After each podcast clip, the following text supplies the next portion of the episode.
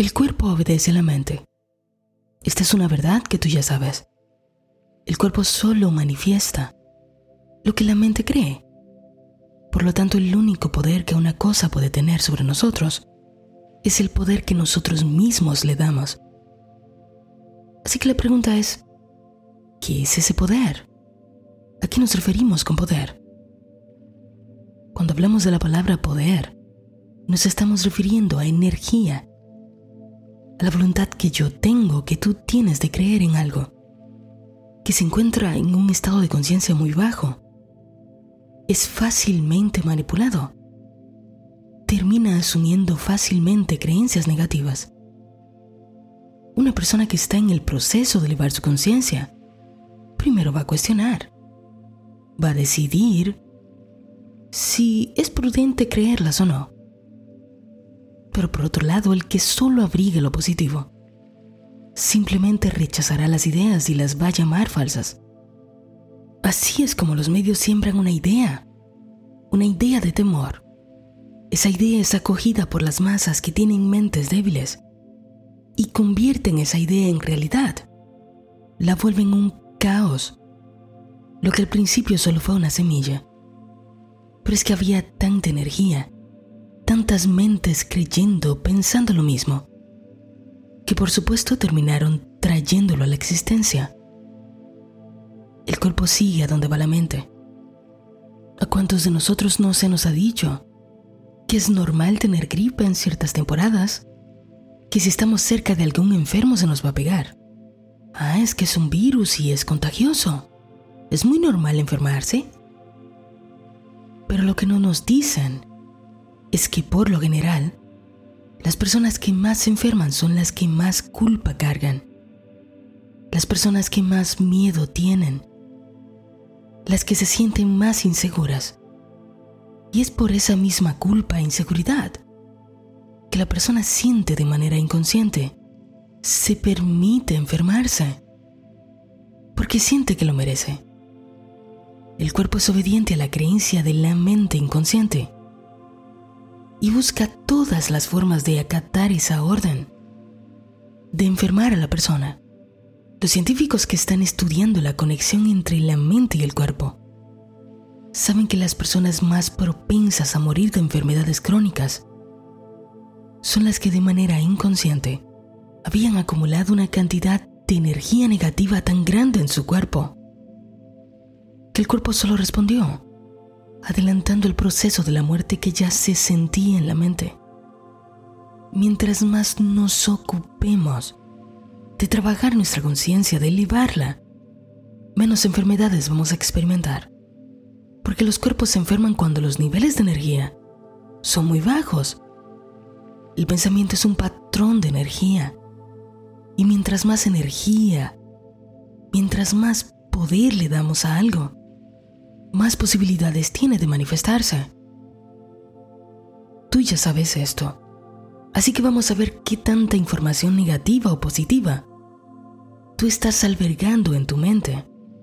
Veamos qué es lo que está siguiendo el cuerpo. ¿Cuáles son las instrucciones que la mente inconsciente le está dando a tu cuerpo? Lo único que quiero que hagas es que respondas sí o no a las siguientes preguntas y que mientras vamos avanzando, tú vayas contabilizando cuántos sí y cuántos no respondiste. Primera pregunta. Me preocupo por mi salud, manteniendo pensamientos de miedo por lo que me pudiera suceder. ¿Sí o no? Número 2.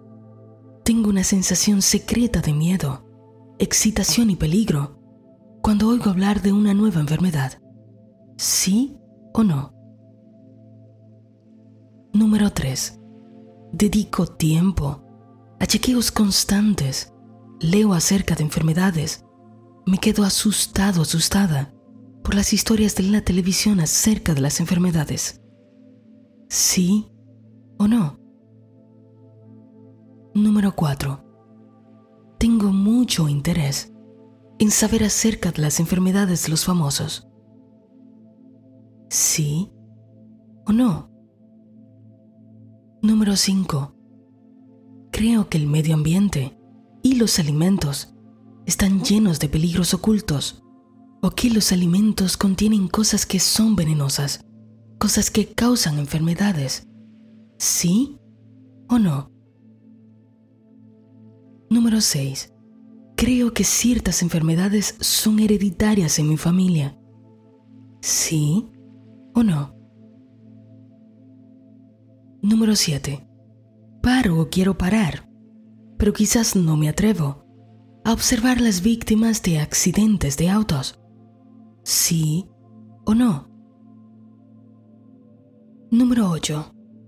Me gustan los programas de televisión de hospitales. ¿Sí o no? 9. Me gusta la programación de televisión que incluye golpes, gritos, peleas, asesinatos, torturas, crímenes y otras formas de violencia? ¿Sí o no? Número 10. ¿Soy una persona con sentimiento de culpa? ¿Experimento esta emoción con mucha frecuencia? ¿Sí o no? Número 11. ¿Estoy lleno o llena de ira? ¿Reacciono con facilidad? ¿Sí o no? Número 12. Condeno la conducta de otras personas. Soy muy propenso o propensa a emitir juicios. ¿Sí o no? 13. Tengo resentimientos y rencores. Sí o no. Número 14. Me siento atrapado, atrapada, sin esperanza. Sí o no. Número 15. Me digo a mí mismo, todo lo que está pasando alrededor se me va a pegar. ¿Sí o no? ¿Cuántos sí y cuántos no tuviste? Si eres una persona que tuviste más de 10 sí, es posible que la actividad te haya revelado dónde está tu mente, lo que cree tu mente, y ahora te hayas dado cuenta de por qué tu cuerpo es como es. Voy a dejarte esta actividad en PDF aquí debajo, en la descripción del video, por si quieres hacerla de nuevo o por si simplemente quieres hacerla con algún familiar, algún amigo esparcir la información. No tenemos que hacer muchos cálculos, ¿verdad? Si tuviste más de 7, de 6, de 9, de 10 respuestas positivas a las preguntas, es muy posible que ya estés manifestando alguna dolencia en el cuerpo. La manera de cambiar nuestros cuerpos es cambiando los pensamientos que sostienen esas creencias quitándole energía a las emociones que producen esos pensamientos. Ya hemos aprendido cómo quitar energía a las emociones. Es dejándolas ir, es observándolas, permitiéndote sentir ese momento, esa emoción, luego dejarla ir, porque cuando la dejas ir, se escapa la energía que ella trajo. Esa energía ya no se queda en tu cuerpo, se va se disipa. Y cuando se disipa, también se disipan los pensamientos que producía esa emoción. Nunca olvides que lo que se mantiene en tu mente es lo que vas a ver en tu mundo.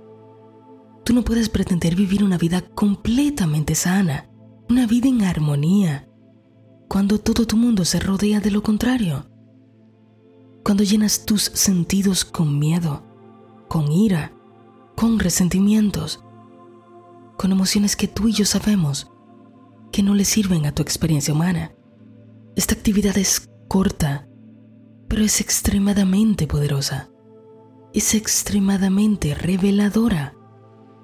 Te muestra lo que tienes en la mente. Y si cada vez que te encuentras con la oportunidad de repetir lo mismo, de pensar lo mismo, de decir lo mismo, de sentir lo mismo, de hacer lo mismo. Si cada vez que se te presenta esa oportunidad, tú realizas el cambio, haces lo contrario de lo que hacías. Es como si le das un choque a la mente. Y de aquí a un corto tiempo, vas a notar cómo vas a ir desvinculándote de esas creencias. Y como el cuerpo sigue a la mente, el cuerpo va a comenzar a ir sanando. ¿No es lo que quieres? ¿No es lo que mereces?